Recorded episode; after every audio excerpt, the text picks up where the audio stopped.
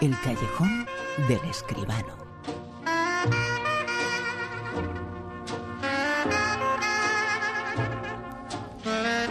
El mundo del cine, del séptimo arte, como siempre, con José Manuel Escribano. José Manuel, muy buenas.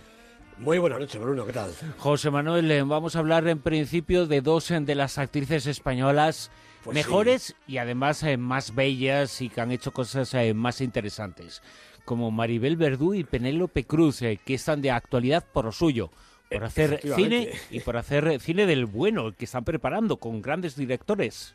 Pues sí, hombre, yo creo que es buena noticia porque eso demuestra que el cine español se mueve, ¿no? Que con todas las dificultades, con todos los problemas, pero que se está empezando a hacer eh, películas eh, en cantidad, por lo menos en la misma cantidad que siempre estamos acostumbrados. Ahora mismo tenemos aquí dos rodajes, yo creo que muy importantes, como tú muy bien dices, protagonizados por dos de nuestras mejores, más bellas y más interesantes eh, actrices. Penélope Cruz, Penélope Cruz rueda La Reina de España. Empiezan dentro de nada, este mismo lunes, la película de Fernando Trueba.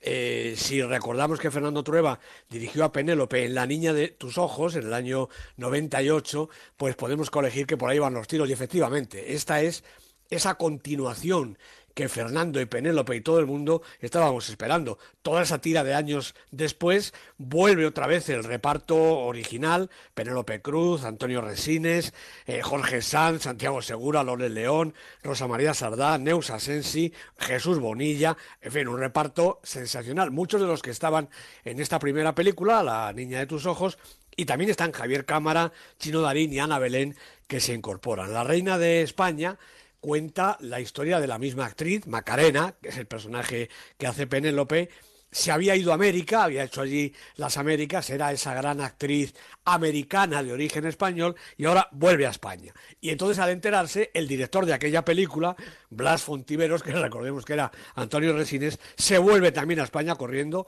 18 años después para encontrarse con su Macarena y ver entre los dos qué es lo que cantan o qué es lo que bailan y se monta una mm, que realmente va a merecer la pena ver. Eso por parte de Penélope y por parte de Maribel Verdú.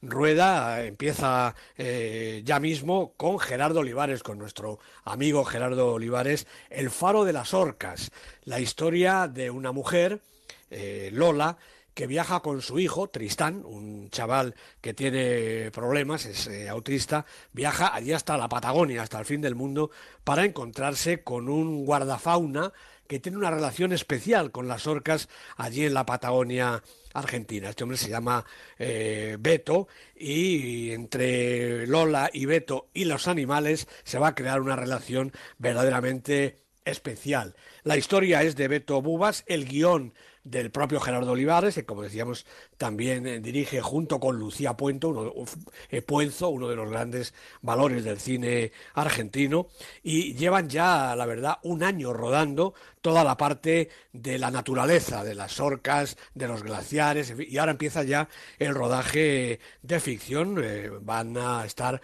ocho semanas, primero allí en, en Península Valdés, en la Patagonia, y luego se vuelven a España a rodar en Fuerteventura. Dos películas, yo creo que veremos en los próximos meses, quizá el año próximo, que para mí tienen ya desde ahora bastante interés.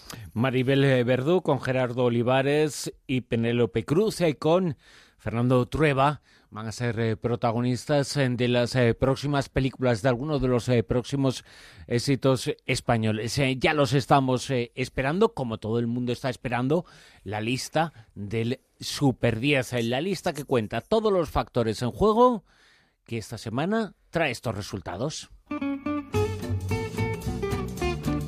José Manuel en el puesto número 10.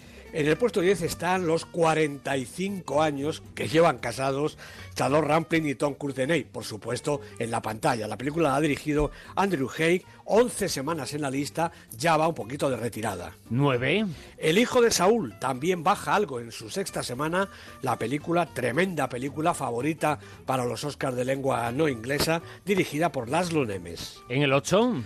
Taxi Teherán baja desde el puesto 6, pero son ya 20 semanas las que llevan el Super 10 la película de Jafar Panay. Doble corona, 20 semanas, doble Super 10. En 7.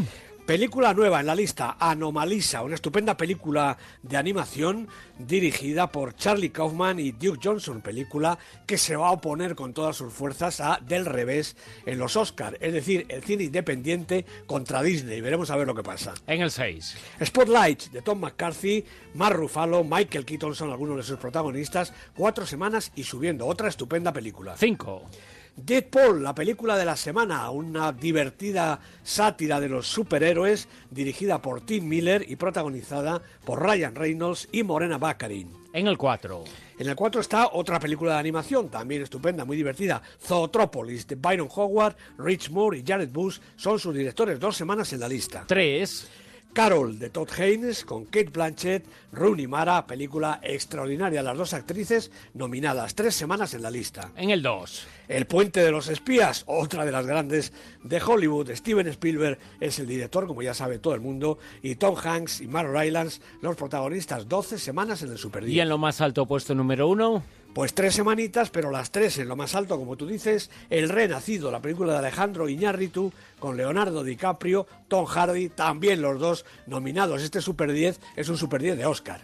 Desde luego, y seguramente entre estas 10 eh, películas que nos acabas eh, de mencionar, mañana estará la película que se lleve al menos algunos de los eh, grandes premios, mejor director, mejor película, parece que Iñárritu y El Renacido son los grandes favoritos, pero Spotlight es el favorito, la película favorita, podemos eh, decir, de muchos de los críticos, entre ellos eh, tu caso, ¿no? Que pues Spotlight hay que tenerla muy en cuenta, ¿no? Sí, sí, sí, yo creo que sí. Yo creo que si no ganara el Renacido que yo creo que va a ser que sí, Spotlight sería la siguiente en la lista. La verdad es que son todas buenas, como decíamos el otro día, ¿no? Pero hombre, Spotlight es una película sensacional. Vamos a estar eh, pendientes, queda un poquito más eh, de 24 horas eh, para que salgamos de dudas. Dudas que también nos has resuelto tú, porque en el puesto número 4 está la película de la semana, Deadpool.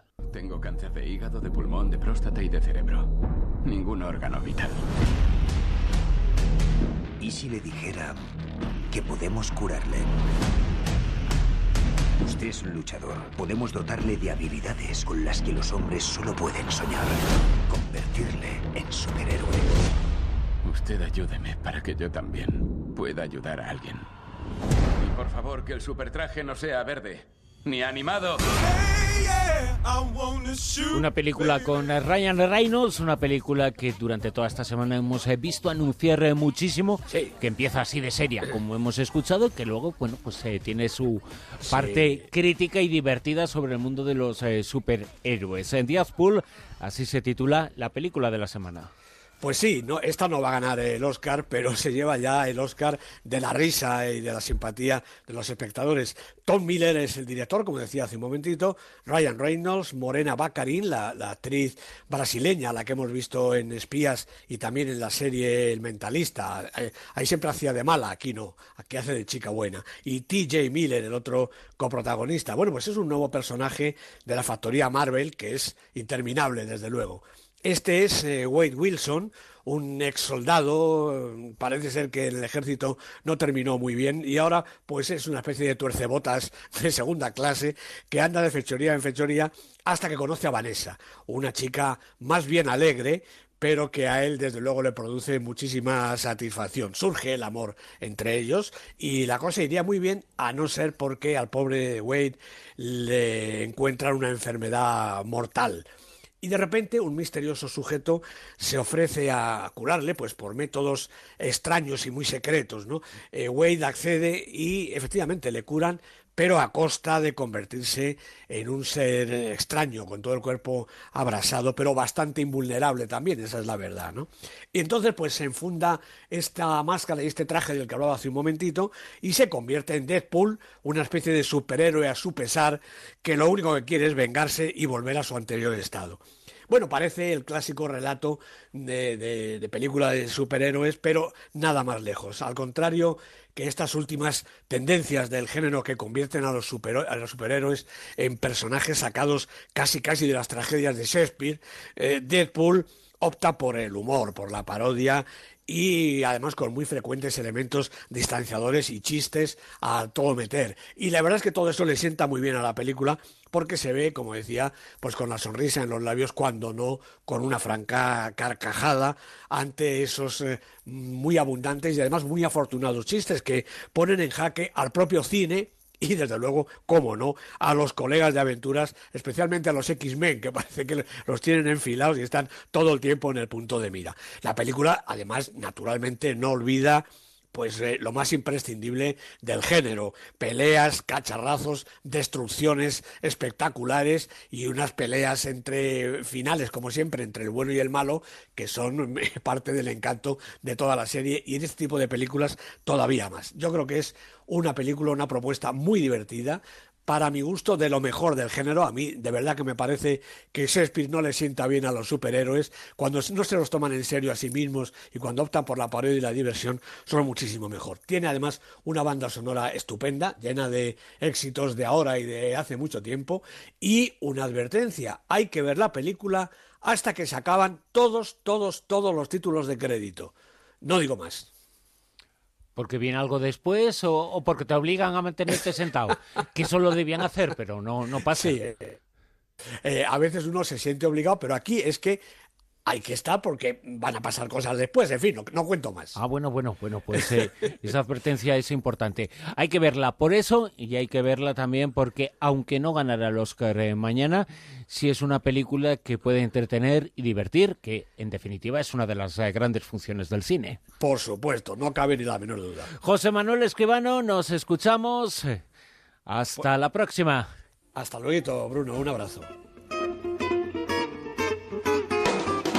En Onda Cero, La Rosa de los Vientos.